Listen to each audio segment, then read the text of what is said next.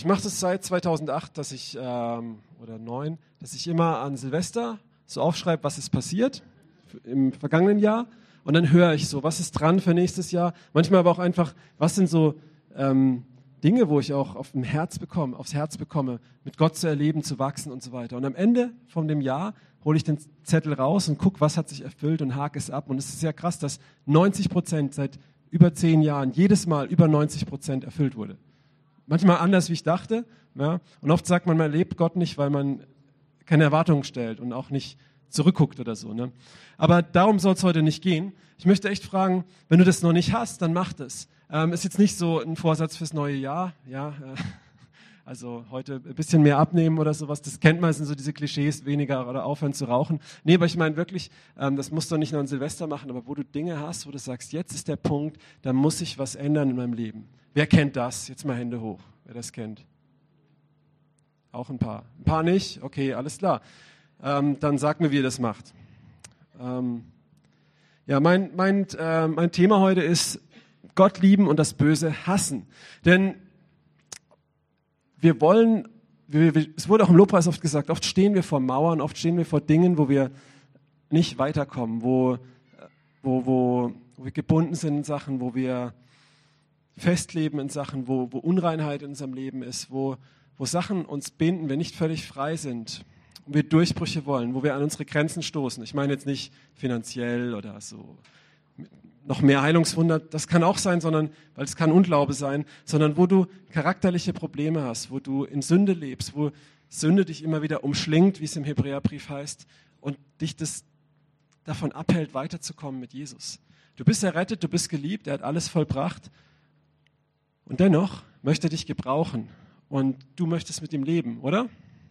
Weil wenn du einfach nur äh, errettet wurdest, um in den Himmel zu kommen, hätte man dich bei deiner Taufe unter Wasser lassen können, oder? Wäre ganz schnell gegangen. Ne? Aber das ist nicht so gut. Weil Gott hat tatsächlich was mit dir vor. Weißt du, deswegen ist Jesus in den Himmel aufgefahren und hat seine zwölf, manchmal Vollpfostenfreunde zurückgelassen und gesagt, ihr werdet größere Dinge tun wie ich. Ihr werdet noch mehrere Nationen und Dinge erreichen wie ich. Ähm, und ich traue euch das zu. Gott traut es dir zu. Ne? Das ist ein Geschenk. Das ist aber eine Spannung zwischen ähm, so einer Gnade von ihm und gleichzeitig aber auch, was mit uns zu tun hat. Und da möchte ich reingehen und dich auch recht ermutigen. Mach dir dieses Jahr vielleicht keine Vorsätze, aber Erwartungen für dieses Jahr. Frag doch mal Gott, was er in deinem Herzen, in deinem Leben ändern möchte, wo er dich frei machen möchte, überführen möchte, wo der Müll ist, der dich davon abhält zu wachsen. Oder vielleicht denkst du, es ist alles in Ordnung. Vielleicht denkst du, hey, es läuft doch schon seit drei Jahren richtig gut. Und du merkst gar nicht, dass du lauwarm geworden bist. Du merkst gar nicht, dass es läuft zwar alles, aber so schmalspurig. Ich hatte neulich nachts einen Traum. Ähm, da war ich ich war früher Lehrer und in diesem Traum habe ich noch an meiner Schule gearbeitet und ich war dort Klassenlehrer. Und obwohl ich eigentlich von meiner Ausbildung her das nicht unbedingt sein sollte, bin ich es trotzdem dann gewesen. Und in diesem Traum war dann plötzlich jemand anders, den ich kenne. Ähm, das war der Ralf, der kam da drin vor. der war dann plötzlich Klassenlehrer von meiner Klasse und ich nicht mehr. Und der Grund dafür war, weil ich nach so vielen Jahren so nichts Besonderes mehr mit denen gemacht habe und so, naja, ähm, Einfach nur noch so, ich hatte, jedes Jahr immer dieselben Klassen, musste nichts mehr vorbereiten und habe das dann so aus dem Ärmel geschüttelt. Und so war das in dem Traum und es hat mich ziemlich getroffen und verletzt, dass ich einfach abgesetzt wurde. Und als ich aufgewacht bin, habe ich Gott gefragt, hat es was zu bedeuten? Und Gott hat mir gesagt, ja, pass auf, ähm, wo die Liebe erkaltet, wo du, wo du Dinge machst, die zwar noch okay laufen, es funktioniert noch, du hältst dich über Wasser, du kannst sonntags noch hier stehen und predigen, aber aber ist da ein Überfluss oder bist du so auf, auf, ähm, auf Füll, Füllniveau? Versteht ihr, was ich meine? Und das kann manchmal auch was sein. Oder Dinge, wo du wirklich weißt, das sind deine Leichen im Keller oder so. Und da möchte ich dich echt herausfordern dieses Jahr.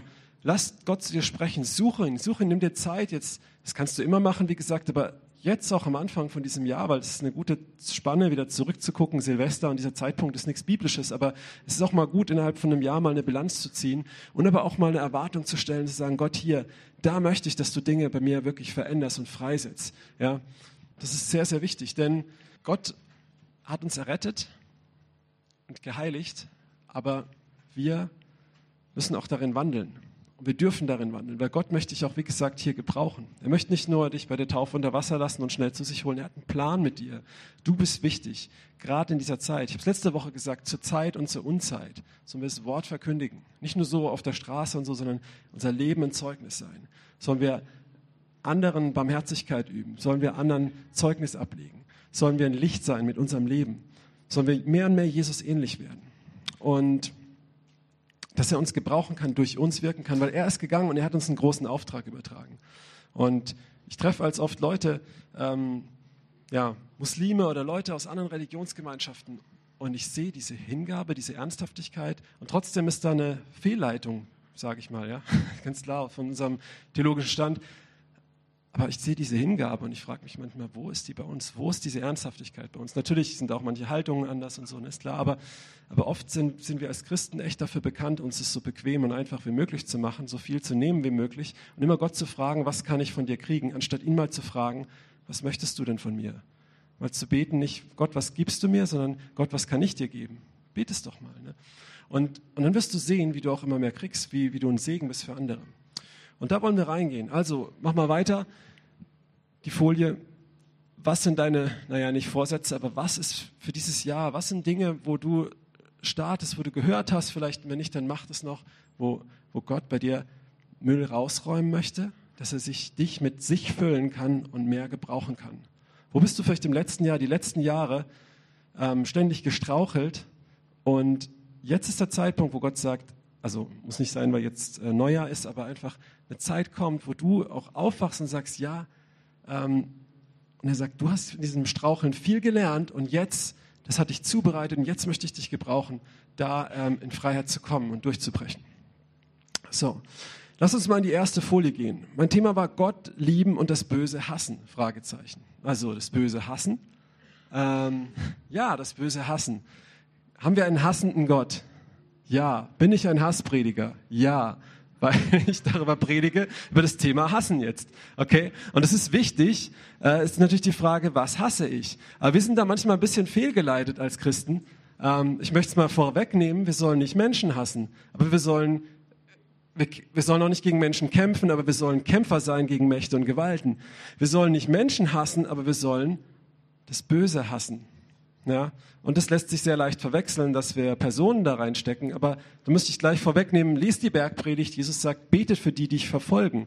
Für die Böses tun, bete für sie. Ja? So. Aber nicht feier, was sie machen, unterstützt, was sie machen, sei passiv. Okay? Aber bete dafür. Und Gott hasst das Böse. Und wir wollen heute mal nicht auf das Böse bei anderen gucken, das ist immer sehr leicht, ähm, oder um uns rum, sondern echt wo spielen wir eigentlich mit dem Bösen oder hassen wir das Böse? Weil Gott hasst das Böse sehr, sehr, sehr. Und wir lesen das ähm, hier im Psalm 97, das war ein Vers, der hat mich damals echt krass aufgeweckt. Da heißt es, die ihr den Herrn liebt, hasset das Böse. Er bewahrt die Seelen seiner Frommen und er rettet sie aus der Hand der Gottlosen. Als Otto Normalchrist bist du so erzogen, dass dieser eine Vers für dich sehr wichtig ist. Wenn dich jemand auf die eine Backe schlägt, halt ihm die andere hin. Und das ist auch richtig so. Das sollen wir immer tun, wenn Menschen uns, äh, also wo, wo Ungerechtigkeit und Unrecht uns widerfährt und wir uns rächen können, sollen wir das nicht tun, nicht auf unser Recht beharren, da sollen wir die andere Backe hinhalten. Wir sollen, ähm, ich denke schon, dass es auch ein Spektrum gibt, sich zu verteidigen, aber zurückzuschlagen, so dieses, ne?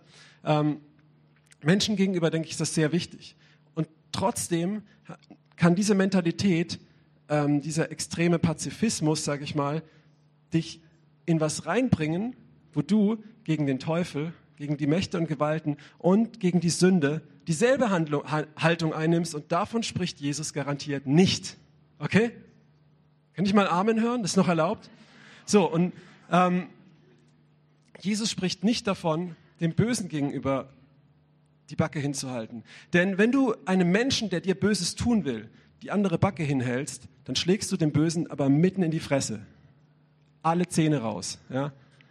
Wenn du jetzt anfängst, ihn zu fluchen, ja, wenn du anfängst, über die Obrigkeit zu schimpfen, was in Gottes Geboten auch steht, ne, in 2. Mose und Jesus und auch Paulus das vor dem Hohen Rat zitieren, dass man das nicht soll, dann, dann haust du dem Bösen nicht in die Kauleiste, Entschuldigung, sondern du segnest ihn damit auf seine Art. Versteht ihr, was ich meine? Das lesen wir auch im Judasbrief. Man soll auch nicht Mächte und Gewalten lästern. Ja? Nicht mal der Engel Michael habe das getan, ähm, wo er um den äh, Leib von Moses stritt. Versteht ihr diese Spannung? Ja? Und, und ich denke, das ist eine große Fehlleitung, unter der wir oft leiden. Ähm, vor vielen Jahren, vor sechs Jahren fast, ist, ist meine erste Tochter gestorben. Ich bin durch Trauer gegangen und ich habe mich ein Jahr lang sehr viel auch bemitleidet, da war viel Schmerz. Ich habe Gott sehr viel die Schuld gegeben, bis ich irgendwann aufgewacht bin und verstanden habe, Moment mal, es war nicht so Gottes souveräner Plan. Natürlich ist nichts aus Gottes souveränen Plan rausgefallen, aber es war nicht sein Plan A, er macht aus allem was Gutes. Aber da ist noch ein Widersacher von Gott, ist der Teufel, Satan, ja, der Verkläger, der Faktenverdreher. Und der hasst uns. Der hasst uns nämlich auch. Das ist eine Realität. Wir sind in einem Kampf, in einem Krieg. Ja.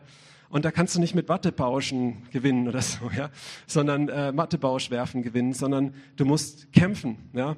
Und ich rede hier nicht von einem blinden Hass, aber ich möchte einfach was ins Gleichgewicht bringen, was ich denke, was viele nicht verstehen äh, oder sehr einseitig denken und deswegen voll oft an die Wand fallen, fahren. Und als ich verstanden habe, Moment mal, der, der, der steckt dahinter, hinter Tod und Krankheit und und das war ein Streich, ein Schlag von ihm. Ich verstehe nicht, warum es Gott zugelassen hat, uns nicht beschützt hat, wie er es in anderen Situationen getan hat, Wunder getan hat und, und, und. Aber ähm, damit ist Schluss. Diesem Widersacher soll ich widerstehen. Ich soll die Waffenrüstung anlegen, gegen ihn kämpfen, ohne Gnade. Okay? Ja? So, und mit Menschen sollen wir immer gnädig sein, weil Gott mit uns gnädig war. Okay? Ähm, wir sollen aber mit Mächte und Gewalten, mit dem Bösen und mit der Sünde kein bisschen. Okay? Wir sollen es nicht lästern, damit stärken wir es, sondern wir sollen mit Liebe dagegen kämpfen auch. Okay? Die andere Backe hinhalten kann ein richtiger Schlag in die Kauleiste vom Feind, von der geistigen Welt sein, ne? von dem Bösen, aber nicht von Menschen. Ne? So, und die ihr den Herrn liebt, hasset das Böse. Wenn du Gott liebst, dann hasse das Böse. Nicht hasse irgendwelche Menschen. Nicht irgendeine Menschengruppe, die vielleicht öfters Böses tut, über einen Kamm scheren und sagen, ja, ich hasse diese Leute und irgendwie, was weiß ich, wie rassistisch oder sonst was zu werden oder äh, politisch oder irgendwas. Davon rede ich nicht. Ganz klar. Nicht, dass man das jetzt in ein falsches äh, Ding kriegt. Aber das Böse zu hassen. Die Ungerechtigkeit zu hassen. Und nicht damit zu spielen. Und jetzt frag dich mal selber, Nee, das fragen wir später. Aber ich glaube, ihr wisst, worauf ich hinaus möchte. Mal die nächste Stelle bitte, die steht in Amos. Ähm, ja, und es ist echt wichtig, ich möchte immer wieder dazu ermutigen, lasst uns die Bibel lesen von Buchdeckel zu Buchdeckel. Und nicht nur von Postkartenvers zu Postkartenvers, okay? Sondern wirklich alles, was da drin steht, uncut, wirklich volles Programm, auch die Stellen, wo die Zähne knirschen bereiten, Gibt es bei mir manchmal auch welche, aber ich sage, aber Gott, es ist dein Wort, ich glaube es, erklär es mir. Ähm, und ich möchte es mir nicht schönreden. Und wo ich mein Denken ändern muss, dann hilf mir das zu ändern. Und plötzlich erkenne ich ein Spektrum von Gott und ich sehe Stellen, die sind krass. Ich sehe dann auch andere Stellen und ich sehe den Kontext und ich lerne Gott besser kennen. Okay. Und eins dieser Bücher ist, denke ich, auch Amos, wo viele interessante Sachen drin stehen, ähm, wo du Gott einfach auch nochmal in einem anderen Spektrum siehst. Und das sind aber die Bücher, die statistisch auch so am wenigsten gelesen werden. Ähm, aber ich möchte euch ermutigen, lest auch die. Ja? Auch diese Weisheit ist genauso wichtig wie die von Johannes oder von anderen Büchern, die wir sehr gerne lesen. Wenn wir überhaupt unsere Bibel lesen. Wenn du es nicht tust, fang damit an. Ich kann es dir nur empfehlen. Du tust es nicht für Gott, du tust es für dich selbst. Hasset das Böse und liebt das Gute und gebt dem Recht seinen Platz im Tor. Vielleicht wird der Herr, der Gott der Herrscher, dem Überrest Josefs gnädig sein. Hm? Also hier spricht Amos von Umkehr. Er sagt, fangt an, das Böse wirklich zu hassen und das Gute zu tun. Kehrt radikal um. Und damit habe ich eröffnet. Was sind deine Vorsätze? Was sind Dinge, wo du, wo du umkehren musst, möchtest, frei werden möchtest? Wir haben es vorhin im Lobpreis gehört auch wieder, wo Benny die Eindrücke, das hat genau in die Richtung gepasst, wo du vielleicht auf andere herabschaust, wo du, ja, mach dir, mach dir dein Bild. Ähm, und wirklich das, das zu hassen das Gute zu lieben und zu tun, damit Gott Gnade gibt. Kommen wir später auch noch drauf. Wenn du jetzt sagst, ja, ja, das ist alles Altes Testament, dann lasst uns mal in die nächsten Verse gehen. Jesus wird noch krasser. Er wird noch krasser. Ich höre immer wieder diese sehr unreife, nee, nicht unreife, sorry, diese sehr, ähm, ja, diese Aussage, boah, Gott im Alten Testament ist richtig krass. Ne? So, und im Neuen Testament ist er voll gnädig und sowas. Dann lest die Bibel von Buchdeckel zu Buchdeckel. Dann wirst du feststellen, dass Gott im Alten Testament sowas von gnädig ist und im Neuen Testament Jesus mit einem Gewand voller Blut und einem Schwert aus seinem Mund kommt und auch wirklich schrecklich sein kann, okay? Und das ist dieser Gott, der gut ist, der aber auch ein Richter ist und in seinen Gerichten gut ist. Aber der so gnädig ist, das kannst du dir nicht vorstellen. Und wenn du in seine Gerichte schaust, siehst du, wie groß seine Gnade für dich und auch für deine Feinde ist und sein kann. Aber dass da auch gewisse Bedingungen sind, okay? Und er hat alles frei gemacht, dass es bedingungslos wird, aber du musst da reintreten. Und da möchte ich dich auch ermutigen, wenn du das nicht noch nicht getan hast, wenn du dich Jesus nicht völlig ausgeliefert hast. Er ist der, der für deine Sünden gestorben ist als Retter, aber er wird auch kommen als dein Richter. Und er hat alles dafür getan, dass du zu ihm umkehren kannst und Frieden mit ihm haben kannst, bevor sein Reich kommt. Er wird sein Reich aufbauen, ist nicht von dieser Welt. Ja? Und dann wird er kommen und er wird gucken, wer gehört zu meinem Reich und wer ist ein Feind meines Reiches. Und jeder Mensch hat die Möglichkeit, ein Bürger seines Reiches zu werden, wird nicht gezwungen. Es ist das beste Geschenk und der König ist dafür gestorben. Er wird eines Tages als Richter kommen. Und er wird am Ende trennen, Schafe und Böcke. Also stell dich auf die richtige Seite, kehr um, bekenn deine Sünden, lass dich taufen auf den Namen des Herrn und empfang den Heiligen Geist, der hilft dir in seinen Wegen zu wandeln. Und wenn du hinfällst, kommt zu ihm, er wird dir immer wieder aufheben. Okay, und jetzt gehen wir auf das, was Jesus sagt. Entschuldigung, ich bin ein bisschen vom Thema abgekommen, passiert mir öfters, aber war vielleicht auch interessant. Jetzt zurück, was sagt Jesus über das böse Hassen? Interessant ist, ich habe jetzt nur mal zwei Stellen genommen, du findest ähnliche Aussagen öfters in den Evangelien. Und hör dir mal ein Hörbuch, Evangelium, Matthäus, Markus, Lukas, Johannes, hörst dir mal von vorne bis hinten an. Da wird dir der Kuschel-Jesus aus dem Hintern gepustet, sage ich dir. Weil da siehst du Jesus, wie er wirklich ist. Du siehst seine krasse Gnade mit der Ehebrecherin, dass er sie nicht steinigt, mit einem Petrus, der ihn verleugnet hat und, und, und. Und du siehst auch seine krassen Aussagen die, die man oft irgendwie kennt, aber verdrängt. Matthäus 5, Vers 29 und interessanterweise in Matthäus nochmal, das heißt, es ist Jesus sehr, sehr dringlich, das zu sagen, oder? Wenn es zweimal in einem Evangelium steht, dann ist es sehr, sehr dringlich. Und es ist nur ein Vers, den ich rausgenommen habe aus einer Rede, ähm, genau, wo es auch um, besonders um Lust geht, ne, um Ehebruch und danach sagt er das. Aber das kannst du auf alles beziehen, auch mit der Hand und so. Ne? Wenn dir aber dein rechtes Auge ein Anstoß zur Sünde wird, so reiße es aus und wirf es von dir. Denn es ist besser für dich, dass dein ähm, dass eins deiner Glieder verloren gehe, als dass dein ganzer Leib in die Hölle geworfen werde. Also Jesus ist hier sehr klar, wie wir das Böse hassen sollen. Er sagt, im Verhältnis sollst du es so sehr hassen, dass es dir sogar wichtiger ist, ähm, ohne das Böse zu leben, als deine, sogar deine Gesundheit zu haben. Das ist sehr krass, oder? Ne? Wir können jetzt wieder theologisch diskutieren, meint er das wörtlich oder nicht. Darauf will ich gar nicht eingehen. Ich denke, es ist einfach ein Vergleich, der zeigt, wie krass Jesus das meint. Und jetzt fragen wir uns mal, wie sehen wir das denn? Wie ist denn unsere Einstellung? Wir wollen doch immer sein wie Jesus und so geduldig mit allen gehört es auch dazu, ne? dass du das Böse hast und so. Und eben geduldig wirst mit Menschen. Ne? Ähm, und nicht dann anfängst, die Leute zu hassen oder so oder irgendwelche Hassparolen zu sagen oder so. Ne? Okay, ähm, und derselbe Vers, ich werde ihn jetzt nicht nochmal vorlesen, aber fast der gleiche Wortlaut in Matthäus 18. Hier. Ähm, eigentlich genau dasselbe nochmal. In einem Evangelium zweimal dasselbe gesagt. Das ist Jesus sehr wichtig. Er hasst das Böse. Jesus hasst das Böse. Ja. Und jetzt möchte ich mal fragen, wer von euch wird gerne von seinem Partner betrogen? Keiner. Okay, ich würde mich jetzt gewundert, wenn ich jetzt Hände gesehen hätte. Hat jemand nicht zugehört? Kann ja passieren. Oder jemand ist so drauf. Ähm, wer von euch wird es hassen, wenn du betrogen wirst? Ja. Ein paar vielleicht auch nicht. Dann bist du sehr entspannt. Ähm, Jesus hasst es. Er hasst die Sünde. Er hasst nicht seinen Partner, aber er hasst die Sünde. Er hasst es. Er hasst diese Ungerechtigkeit. Und ich habe noch ein paar weitere Hassverse. Seid ihr bereit? Okay. Dann gehen wir mal weiter. Ähm, hasst Gott etwa auch? Ja, klar. Dann mal ein Vers. Ich komme auch noch zur Liebe, gell? Wenn du jetzt hier das erste Mal bist und denkst, was ist hier los? Ähm, Es kommt auch noch eine Balance rein, aber es ist wichtig, dass wir eine Balance haben. Wir leben nämlich in einer Zeit, wo es eigentlich nur noch eine Richtung gibt. Nur noch eine Ausrichtung, die uns als gut verkauft wird. Ja? So eine gewisse Denkweise, so eine falsche Toleranz, äh, die nichts mit Toleranz zu tun hat nochmal, ne? wo nämlich eine andere Meinung nicht stehen gelassen wird und so weiter. Und deswegen ist wichtig, ähm, wirklich auch, auch beides zu haben und dann die Tiefe von, von, dem, von dem Guten ähm, zu sehen. Okay, Offenbarung 2, Vers 6 und ähm, im Vers 14 dann weiter. Aber das hast du, und das ist Neues Testament, das hast du, also die Gemeinde von Ephesus für dich, dass du die Werke, die Werke, nicht die Person der Nikolaiten, das war eine Sekte, die Unzucht gut geheißen hat und ähm, solche Sachen und reingesprochen hat ähm, und Götzendienst reingesprochen hat und so weiter, dass du die Werke der Nikolaiten hassest, welche ich auch hasse. Ja. Also Gott hasst auch.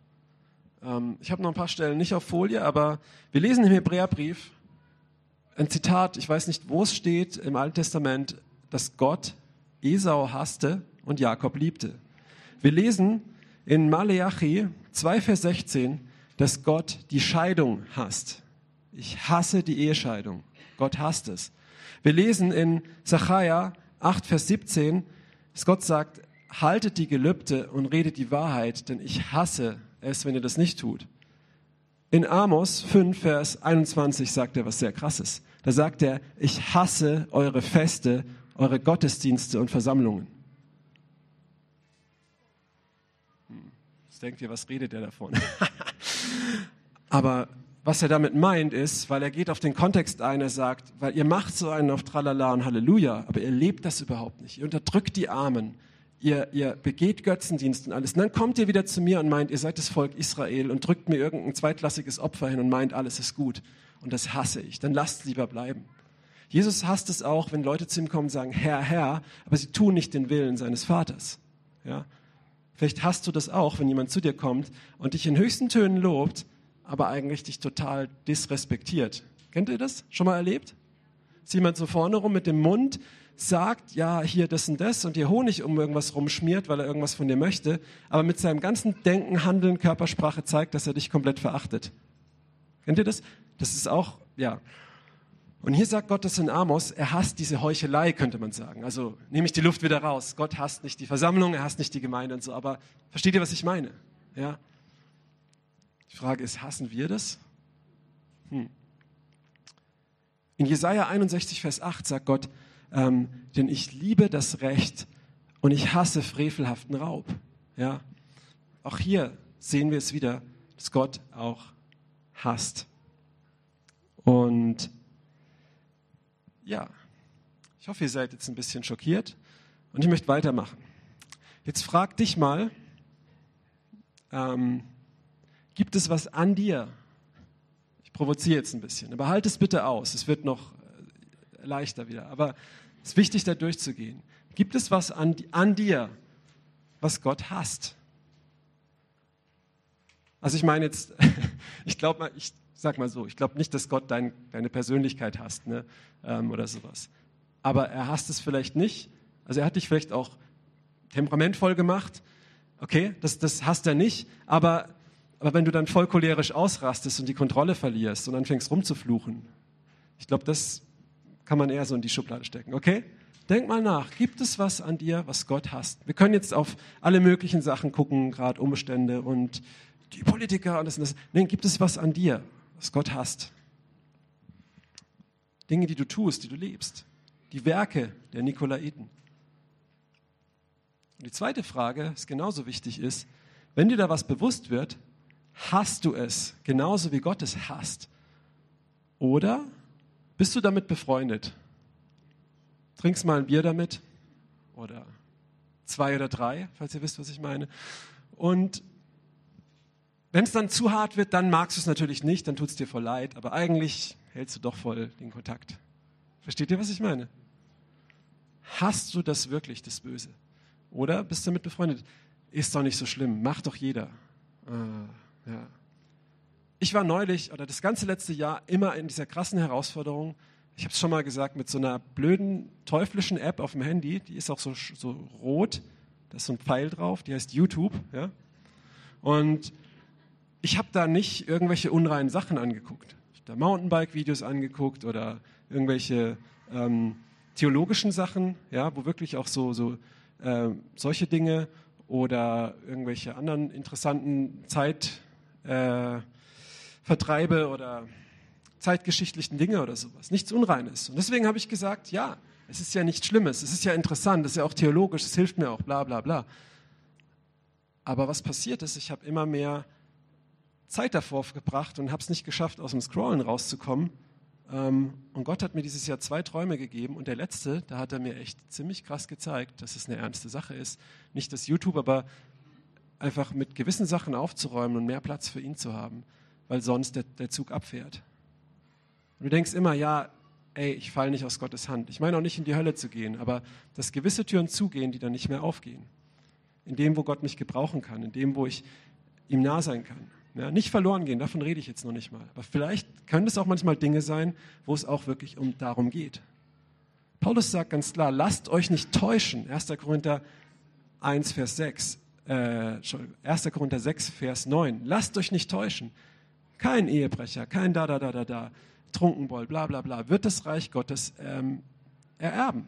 Und danach sagt er in Vers 10, das ist ja schön, Viele von euch waren das auch, aber jetzt seid ihr gewaschen und umgekehrt ne, durch die äh, Wiedergeburt.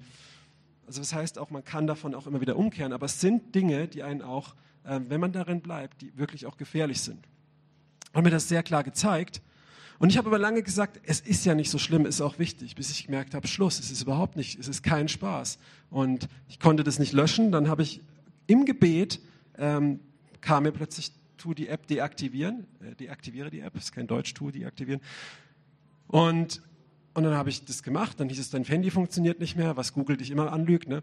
Ähm, weil sie deine ganzen Daten möchten und dich ausnehmen wie so eine Weihnachtsgans und sagen, sie geben dir alles umsonst. Und dann habe ich das gemacht und mein Handy funktioniert genauso wie vorher. Ähm, und seither klappt das. Aber ich musste sagen, es ist, es ist nicht okay, und damit will ich nicht allgemein sprechen, wenn du YouTube schaust, ne? es kann auch gut sein, interessant oder so. Ne? In meinem Fall einfach Weg damit, ganz weg. Ich hasse es, also weg damit, Schluss. Ja? Dann kann ich mir halt auch gute Sachen nicht mehr angucken, dann ist es halt so. Dann lese ich mal ein Buch oder sowas, egal. Ja? Kann ich was, was mir Leute nicht mehr schicken, nicht mehr angucken? Halleluja, gut, Halleluja, ein Glück. Sorry, ich kann es nicht angucken, ich habe kein YouTube. So, wenn es ganz wichtig ist, gehe ich an den Computer, aber dafür habe ich keine Zeit. Ne? Aber es ist nur ein Beispiel, okay? Ähm, aber weißt du, manchmal reden wir die Sachen schön, manchmal trinken wir ein Bier, manchmal sagen mir Leute immer wieder, ja, ich habe ein Alkoholproblem. Dann frage ich, okay, wie viel Alkohol hast du zu Hause rumstehen?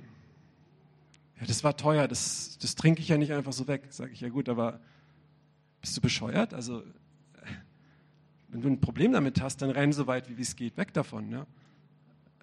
Flieh der Versuchung. Widerstehe dem Teufel. Es heißt nicht, widerstehe der Versuchung und flieh vom Teufel. Okay? Kapiert ihr das? sondern widersteh dem Teufel und flieh vor der Versuchung. Das sind übrigens zwei Verse, ist nicht einer, aber steht im Timotheusbrief und im Jakobusbrief. Ja. Also mach's weg.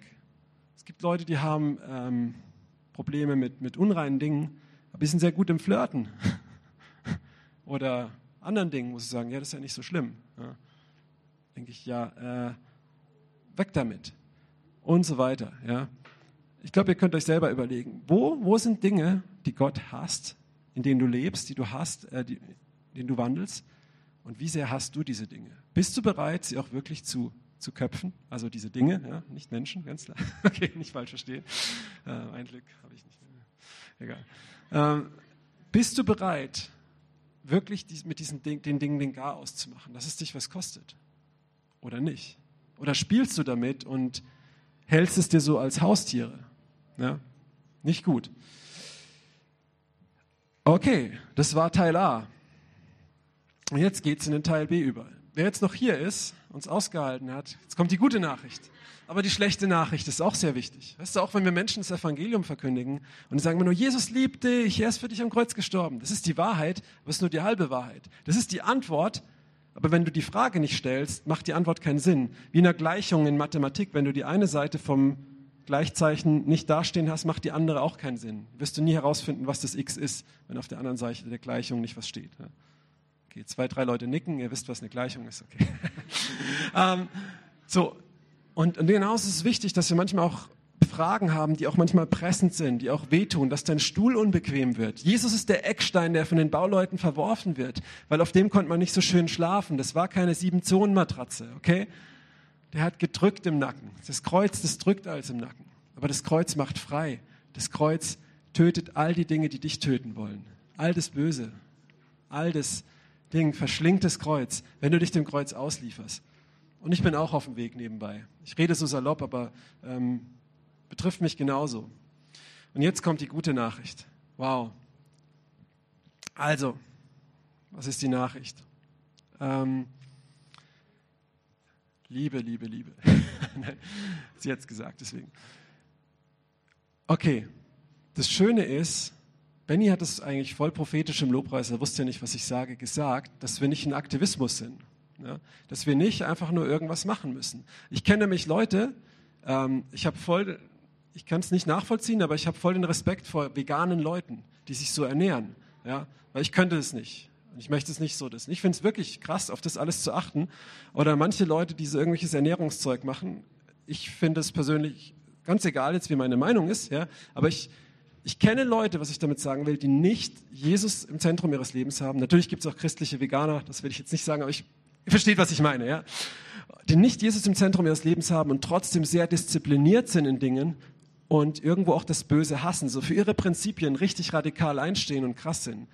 Ähm, und das wollte ich jetzt auch damit nicht sagen. Ich wollte keine Moralbotschaft predigen. Moral ist vom, also, also nicht vom Teufel, aber pure Moral, pure Religion, pure Werksgerechtigkeit ähm, führt nicht ähm, in die Freiheit, sondern ähm, wir haben einen Gott, der möchte, dass wir heilig leben. Er hat alles dafür getan. Und wenn wir uns entscheiden, und darum ging es mir jetzt, das zu tun, das Böse zu hassen und auch Schritte zu gehen, die er uns zeigt, dann wird er uns auch führen oder helfen und so weiter. Und jetzt wollen wir mal in die zehn Gebote schauen.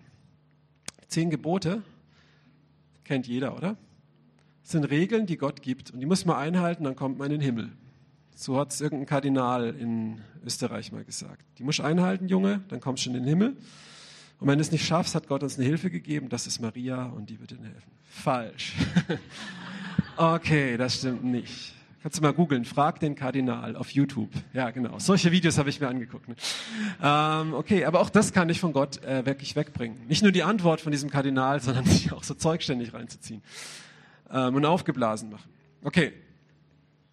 Ich, ja, und jetzt lasst uns aber mal an die zehn Gebote schauen.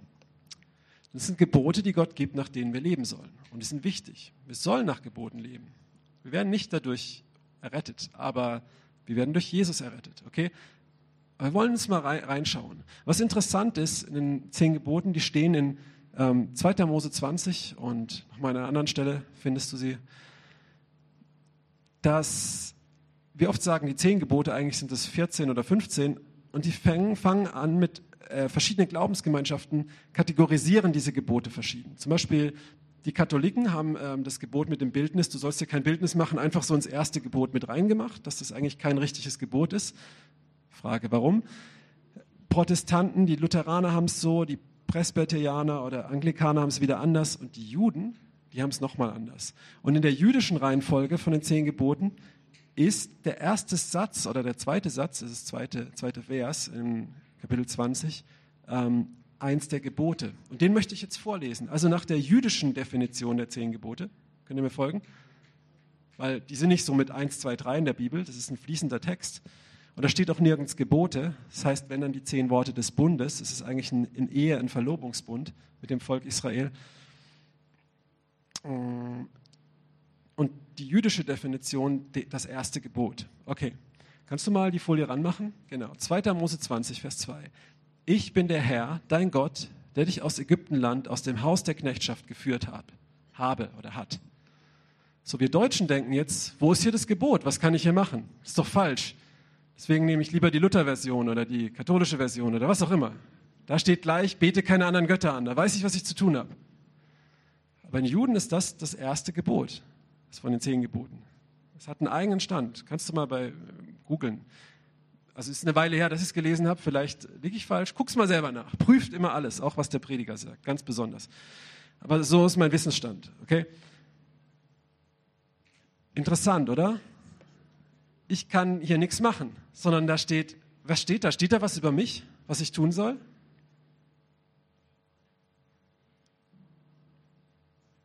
Also, wenn ich Frage stelle, dürft ihr antworten. Wenn es Ja-Nein-Fragen sind, dürft ihr Ja oder Nein sagen. Okay? Ist erlaubt. Gibt es noch keine Verordnung dagegen. Okay. Ich bin der Herr, dein Gott, der dich aus Ägyptenland, aus dem Haus der Knechtschaft geführt hat, habe.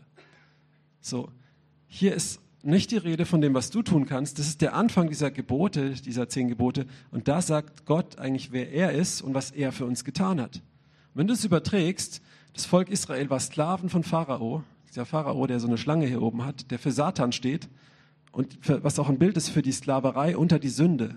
Sagt Paulus im Römerbrief, dass wenn du ohne Jesus bist, ohne, ohne ihn warst, warst du ein Sklave der Sünde, ein Kind des Zorns, des Ungehorsams und auch unter dem Zorn Gottes. Und ein Sklave, der kann so viel machen, was er will, er ist immer gefangen. Er kann so gut leben, wie er will, er ist immer ein Sklave. Und Jesus hat uns von dieser Sklaverei befreit und durch die Taufe im Glauben an ihn stirbt dein alter Mensch. Du gehst wie das Volk Israel, das aus Ägypten auszieht, durchs Rote Meer durch und die Ägypter werden da drin ersäuft. Und das ist, was Gott hier sagt. Ich bin der Herr, dein Gott, der dich aus der Sklaverei, der Sünde geführt hat. Und er sagt nicht, ich gebe dir jetzt ein paar Regeln, wie du ein besserer Mensch wirst, sondern er sagt dir, ich bin der Weg und die Wahrheit und das Leben. Ich bin der, der dich aus der Knechtschaft führt. Und hier sind aber trotzdem Gebote, wie wir das zusammen machen. Hast du das mal so gelesen? Zum Beispiel kannst du 1. Korinther 13, kennt ihr das? Das hohe Lied der Liebe wird es auch genannt. Die Liebe ist geduldig, freundlich. Wenn du es nicht kennst, hör dir die Predigt von Axel von vor ein paar Monaten an. Da wirst du sie auswendig lernen, diese Definition der Liebe. Wenn du das liest, Liebe ist geduldig, freundlich und so weiter, dann wirst du manchmal lesen und denken, oh, das schaffe ich nicht. Oder du liest so, Moment mal, das ist Gottes Liebe, mit der er mich liebt. Und ich soll lieben, wie Gott mich geliebt hat. Das heißt, ich fange erst mal an, mich von ihm lieben zu lassen, oder? Ja. So, und genauso kannst du hier die zehn Gebote eigentlich lesen. Ich bin der Herr, dein Gott, der dich aus Ägypten herausgeführt hat, aus dem Land der Knechtschaft. Er ist Gott, er ist mächtig und er ist der, der uns befreit. Und jetzt folgen dem aber wieder Gebote. Steht übrigens nicht als Gebot, es steht als, ähm, auch das Wort kannst du als Weisung übersetzen oder es sind eigentlich auch Worte des Bundes, aber trotzdem ist es klar, du sollst nicht stehlen, aber auch du sollst mal einen Tag entspannen oder ähm, ja, ganz verschiedene Definitionen. Du sollst Vater und Mutter ehren, auf dass du lange lebst. Aber was er im Prinzip sagt ist, ich habe dich befreit, hier ist der Weg, die Gebote sind der Weg, den du gehen kannst und ich werde dir dabei helfen. Ja? Und das ist sehr wichtig. Und das vorne dran, was ich gesagt habe, das spielt sich jetzt nicht gegeneinander aus, das gehört zusammen. Diese, diese Weisungen, du sollst nicht stehlen, die sind immer noch wichtig. Weil der Punkt ist, es hängt nicht, also du bist nicht der, der das jetzt aus eigener Kraft alleine erfüllen muss. Genauso, du sollst und musst das Böse hassen. Wenn du das bisher nicht getan hast, sondern damit immer so leichter Nachbar oder Kumpel warst, brauchst du dich nicht wundern, dass du davon nicht frei wurdest. Wenn du es aber anfängst zu hassen und einfach nur im Aktivismus versuchst, dich zu verbessern, wirst du wahrscheinlich auch frustriert sein und merken, du kommst nicht raus. Ja? Und was müssen wir jetzt machen? Ich möchte es euch zeigen. Ähm, warte mal, wie mache ich das? Genau.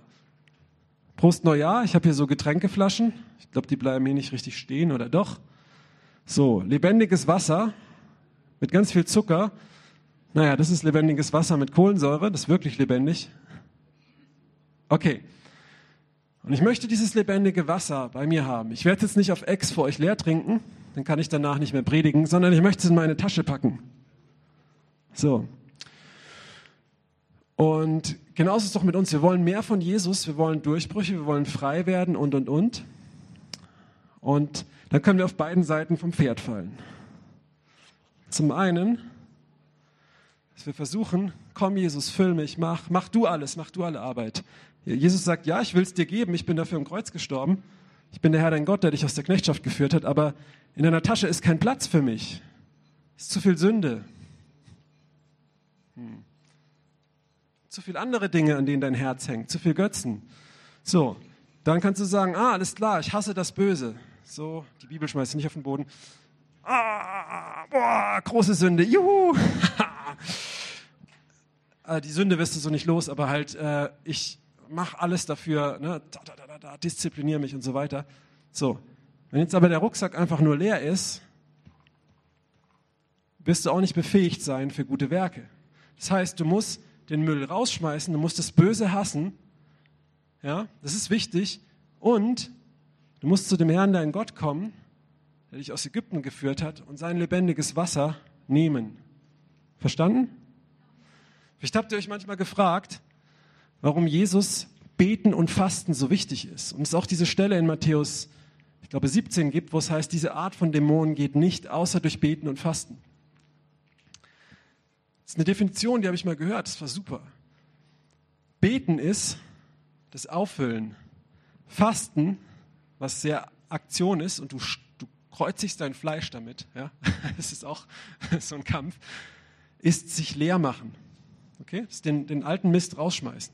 Dass mehr Platz ist für Gott, oder? Okay, macht das Sinn? So, und darauf will ich hinaus. Wir, wir müssen fasten, ja, damit wir mehr Platz haben. Wir müssen das Böse hassen, wir müssen es abschneiden, wir müssen es aushungern, wir müssen die Schritte radikal tun, die Gott uns auch zeigt, die uns sagt. Aber dafür müssen wir auch zu ihm kommen. Wir müssen ihn um Hilfe bitten. Wir müssen Zeit in seiner Gegenwart, wir dürfen Zeit in seiner Gegenwart verbringen, seine Reden hören, seine Gnade empfangen, Schlüssel empfangen. Nochmal das Beispiel aus meinem Leben, jetzt mit, mit, mit YouTube als eine Kleinigkeit, ne? aber ich nehme es mal, weil es anschaulich ist was ich da alles versucht habe. Ich gucke jetzt nur noch ein Video am Tag. Ich gucke kein Video. Ich faste das jetzt drei Wochen. Hab's gemacht. Danach baller ich mir wieder den Kopf voll. Wer kennt es? Ja? Okay, vier ehrliche Leute hier. Anderen kennen nicht YouTube, aber nein, Spaß. Weißt du, du, so, aber es hat immer nicht wirklich eine bleibende Veränderung gebracht. Dann, ähm, ich hab, dann habe ich gebetet, Gott hilf, mach mal. Ähm, ja, und im Gebet sagt Gott plötzlich, löscht das alles, mach alles weg. Und dann kam, ja, aber dann kann ich nicht mehr und das und das ist ja auch so toll, um Lobpreis zu hören und bla bla bla. Und das ist die Frage, hast du das Böse oder nicht? Ne? Also das Böse ist jetzt, ihr versteht, was ich meine. Ähm, und ich muss mich entscheiden, okay, ich gehe diesen Schritt und er zeigt mir sogar wie. Ich konnte diese App nicht deinstallieren. Und dann im Gebet mit meinen Kindern sogar, hi Luisa, zeigt er mir, ähm, wie ich das sogar de deaktiviere vom Handy. Und dann musste ich es machen. Ne? Und ich habe noch ein paar andere Sachen vom Handy deaktiviert, Chat-Apps und so weiter, wo ich dachte, auf die kann ich nicht verzichten. Das geht nicht. Das brauche ich, auch als Pastor und, und, und. Nein, brauche ich nicht. Und wenn es hart auf hart kommt, wenn du mit anderen Dingen Probleme hast, brauchst du überhaupt ein Handy. Hier ist auch jemand, der hat einfach hat ein Smartphone gehabt, er hatte damit Probleme und er hat es einfach weggemacht und hat sich ein Prühwürfel-Tastenhandy geholt. Ja und? Aber er hasst das Böse. also, also, nicht das Smartphone an sich, aber Dinge, die da drauf waren, ja. Äh, jemand, der hier sitzt und stark. Und als ich das gehört habe, das hat mich auch ermutigt, ne, zu sagen, hey, ähm, ja, man braucht das nicht unbedingt. Und das ist dieses Zusammenspiel. Wir wollen jetzt einfach mal gucken, ähm, was Gottes Herz ist, was er machen möchte. Lass uns mal weitergehen. Gott lieben. 2. Mose 29. Und da lesen wir, wie Gott das macht, dass es sein Wesen ist, wie bei den Geboten. Er möchte, dass wir zu ihm kommen, dass wir aktive Schritte gehen und dann wird er sich auch dazustellen. Wir lesen einfach mal die Stellen weiter. Und du sollst von dem Blut auf dem Altar und von dem Salböl nehmen und Aaron und seine Kleider und seine Söhne und ihre Kleider besprengen. So wird er, seine Kleider und seine Söhne und ihre Kleider dadurch geheiligt sein. Da ist ein Priester, der heilig sein soll und für das Volk arbeiten. Der soll für das Volk Sühne und Opfer bringen. Er soll Gott dienen. Übertrag das mal auf dich. Aber Gott ist der, der den Priester heiligt, oder? Und Gott zeigt ihm aber auch wie. Wenn er sagt, ja, Gott heiligt mich, cool, aber er besprengt sich nicht mit Blut und macht nicht das, was Gott sagt. Mit Blut besprengen, das ist ja wirklich ein bisschen crazy, oder?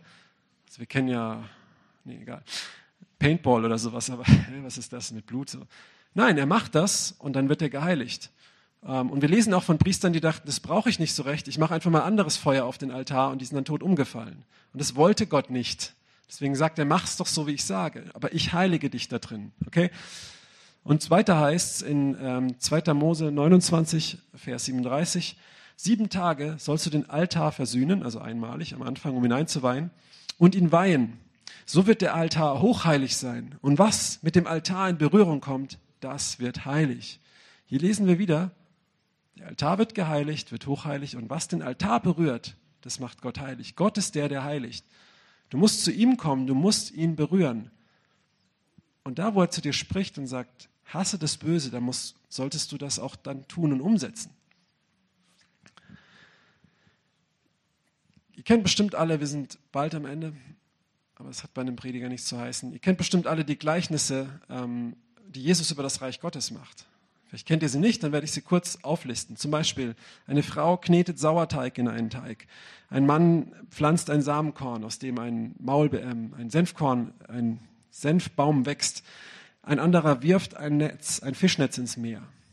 Und was Jesus sagt ist, es ist immer eine Person, die eine Aktion macht, eine einfache Aktion und Gott gibt es Wachstum. Der Sauerteig durchsauert von alleine das Brot. Das Senfkorn wächst von alleine und in das Netz, da schwimmen halt Fische rein, die da durchschwimmen. Ja?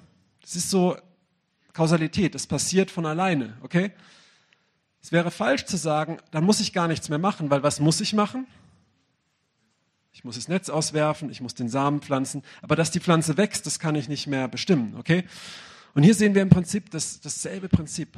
Gott ist der, der, der dir hilft, da rauszukommen, der dich frei macht, aus deinem Denken umzukehren, aus deinem Handeln und, und, und. Aber ähm, wenn er dir sagt, tu diesen Schritt, ja, schmeiß das Korn in die Erde, dass es stirbt, dann solltest du es auch, musst es auch tun. Und dann auf ihn vertrauen und nicht auf dich selber. Oh, habe ich das gut gemacht. Ne? ah, jetzt gucke ich kein YouTube mehr, ähm, aber wenn ich dann keine Zeit mit Gott habe stattdessen, bringt es mir auch nichts. Ne? Wenn ich mir dann irgendwas anderes durchlese oder so. Ne? Okay. Dann gehen wir mal nächsten Vers noch.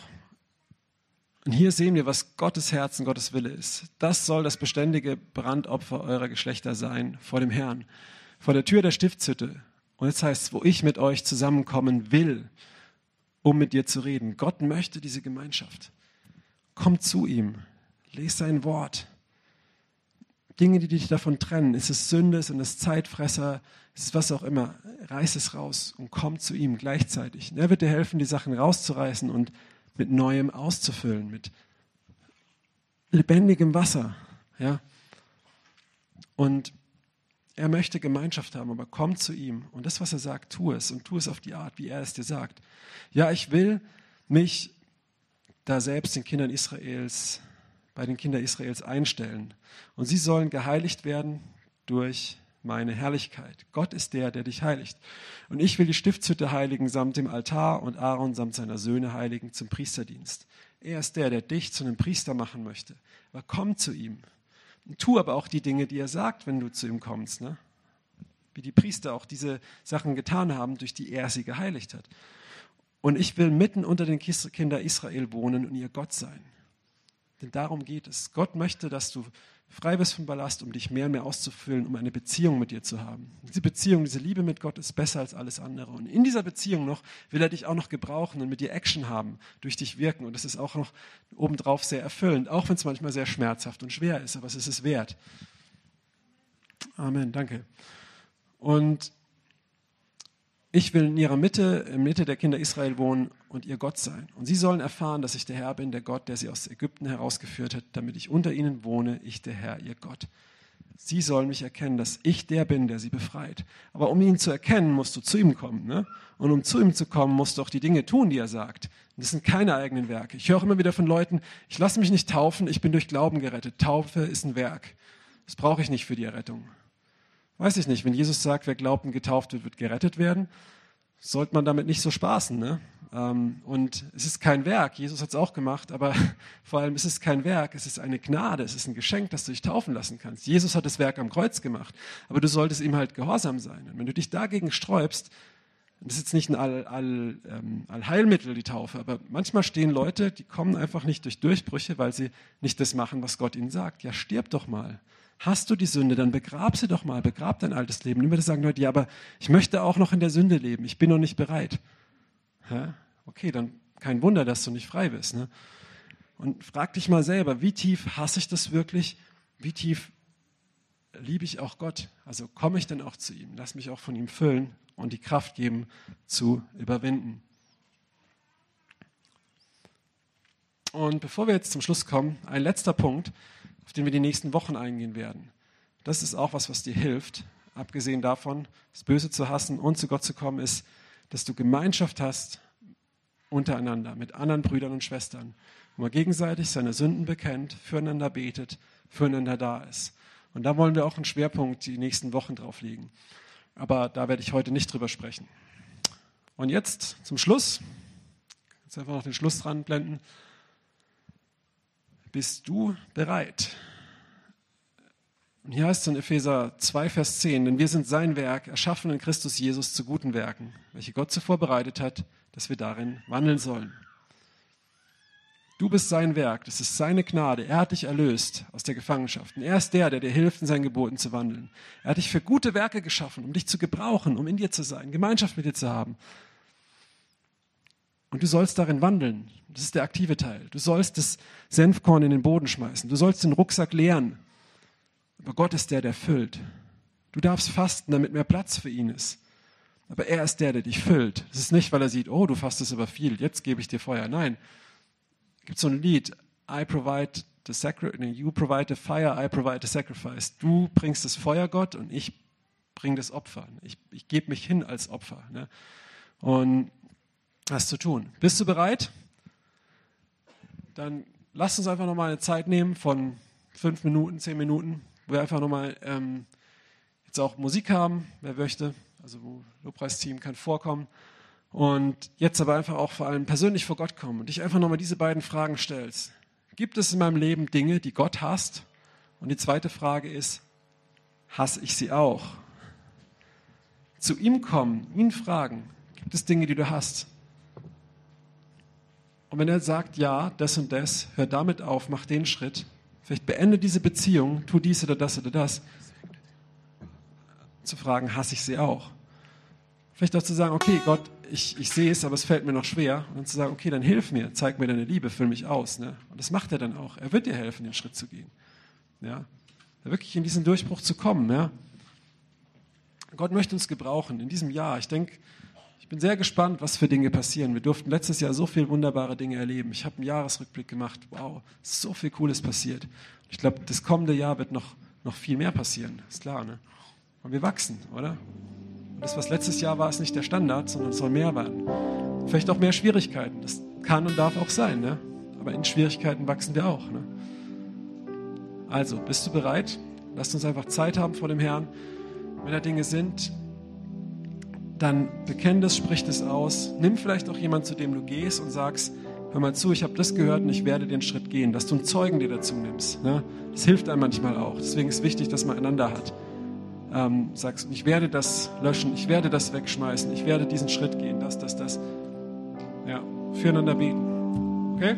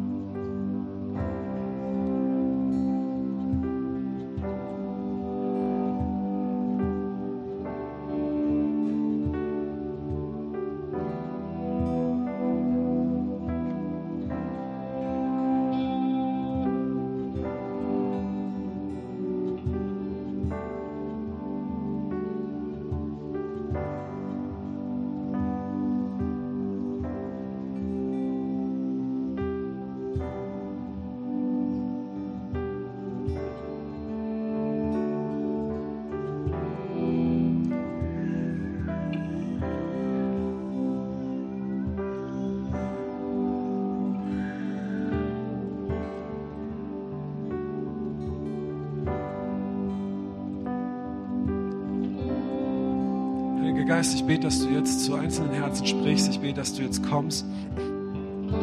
Dass wir bete zu dir kommen, dass du einfach Dinge zeigst, dass du uns die Augen öffnest. Heiliger Geist, du hast gesagt, du bist gekommen, um der Welt die Augen für ihre Sünde zu öffnen. Und ich bete, dass du das auch bei uns tust, immer wieder. Du führst uns in alle Wahrheit, Geist Gottes.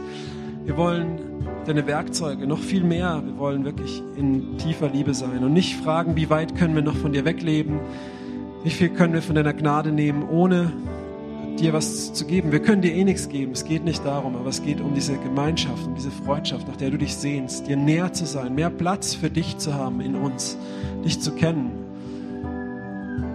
Das Gebet und dir nachzufolgen, dass es nicht langweilig ist, dass, dein, dass wir erleben, wie, wie du durch uns wirkst mit der Kraft von deinem Heiligen Geist, aber auch in uns und an uns, in der Beziehung mit dir, Herr. Ich bete, dass du jetzt sprichst, Heiliger Geist, und Dinge aufdeckst und überführst, wo Zeitfresser sind ja, wo Unreinheiten sind, wo unreine Dinge sind, wo wir mit der Sünde liebäugeln, wo wir mit, mit Maßlosigkeit, mit Unmoral, mit loser Rede, mit Stolz und Aufgeblähtheit.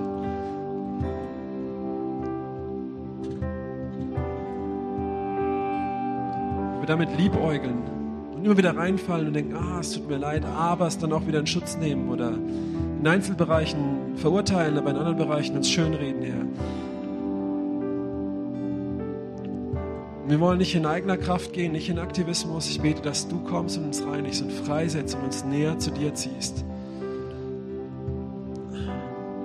Es ist vollbracht, du bist am Kreuz gestorben, der Vorhang ist zerrissen, wir dürfen zu dir kommen.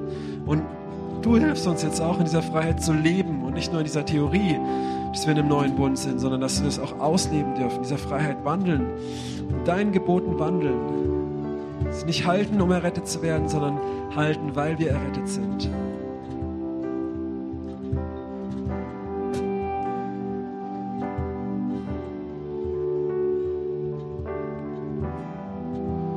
Sprich du jetzt, Geist Gottes, sprich du zu Herzen, überführe und zeig auch, was die Schritte sind.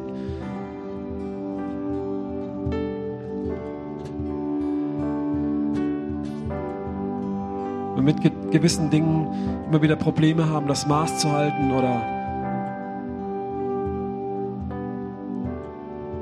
sagen, ja, das eine Bier ist nicht schlimm oder das oder das und so wirklich zu sagen, nein, gar nichts mehr und ich werde auch nichts mehr davon haben und anrühren.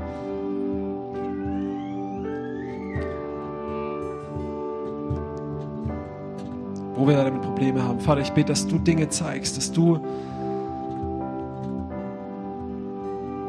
den Mut gibst, auch Schritte zu gehen.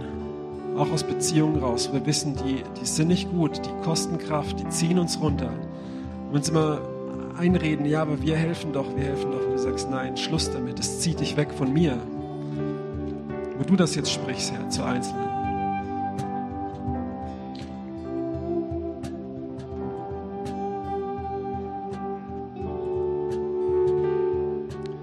Da, wo es an Selbstkontrolle mangelt, komm mit deiner Liebe, mit deiner Gnade, füll du aus, füll du aus, wo Mangel ist.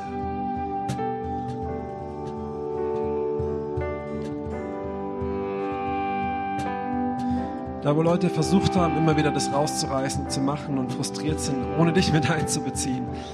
Ja, da komm du da jetzt rein und zeig, dass du mitläufst wirklich deine Gnade in dir zu bleiben das, was sie immer wieder rausgerissen haben, was dann ein paar Tage gehalten hat, auch zu füllen mit dir. Dass wir nicht wie die Leute sind, wo der unreine Geist geht und nicht neu erfüllt sind und dann was noch viel mehr dazu kommt, sondern dass wir erfüllt sind mit dir. Du sagst in deinem Wort, seid voll, nicht voll Geistes, nicht voll Weines, denn darin ist Ausschweifung. Seid voll Geistes. Füllt euch mit seinem Wort, mit seinem mit Lobpreis. Das ist auch ein Lebensstil.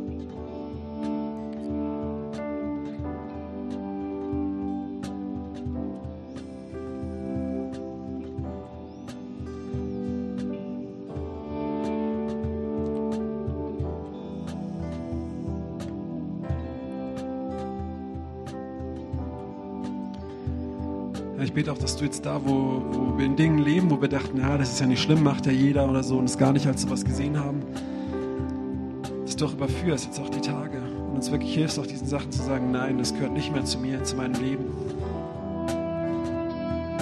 Wirklich füll du diese Bereiche aus. Füll du jeden frei gewordenen Bereich aus, Heiliger Geist, mit mehr Liebe, mit mehr Leidenschaft für dich. Die gibst du, die kommt nur von dir. Hilf uns dir, diesen Platz zu geben, wo du Dinge sprichst, nicht dir vorauszurennen, sondern wirklich das zu tun, wo du sagst und darin zu wandeln und füll du das dann aus mit dir, mit mehr von dir. Lass uns leuchten als Licht in dieser Welt, Herr. Gerade in dieser Zeit. Lass uns dich suchen, füll uns aus und auch einander suchen, unser Herz öffnen. In Jesu Namen. Danke für deine Gnade. Danke, dass du der bist, der, ähm, der uns befreit hat aus der Knechtschaft und dass du unser Gott bist, dass wir zu dir beständig kommen dürfen. Auch mit Dreck auf der Kleidung, dass du uns hilfst, in Reinheit zu wandeln. Was das auch heißen mag. Dass du jeden kennst, jede Situation und da einfach auch hilfst, in Reinheit zu wandeln vor dir, erfüllt mit dir, mit dem Blick auf dich gerichtet zu sein. Irgendwelches Wissen, irgendwelche Sachen, das wird uns nicht helfen in der Zeit, die kommt, sondern gewurzelt und gegründet zu sein in dir und unsere Lampen gefüllt zu haben mit Öl. In Jesu Namen. Amen. So, wenn der Herr zu dir gesprochen hat, dann wirklich geh zu irgendjemand, du kennst, vertraust, was möchtest und bekenn das, sag, da ist dir die Sache und ich, er hat mir das und das gezeigt und ich werde den Schritt gehen. Und wenn dir das jemand gesagt hat, dann erinnere ihn auch nochmal in ein, zwei Wochen. Und wie sieht's aus? Wenn den Schritt noch nicht gegangen ist, dann bete zusammen. Ja, nicht so, ey, du hast es nicht gemacht, was soll das, ne? sondern wirklich, hey, betet für ihn sag, ja komm, lass uns doch mal reinbeten. Und komm, geh den Schritt, lass uns einander pushen, lass uns anspornen zur Liebe und zu guten Werken, heißt es in Hebräer 10. Und das auch wirklich leben als Gemeinde, untereinander, eins zu eins, okay? Kommt ja auch was die Woche, dann mach das, wenn du das an. Amen.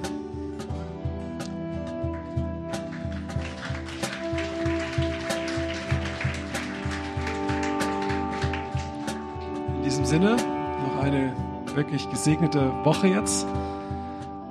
Ähm, ihr seid gesegnet, ihr seid Licht, auch wenn da noch Dinge sind, die aus dem Rucksack müssen. Aber Gott hat dir auch Dinge anvertraut. Sei da gehorsam, folg ihm nach und lass dein Licht leuchten. Amen. Seid gesegnet.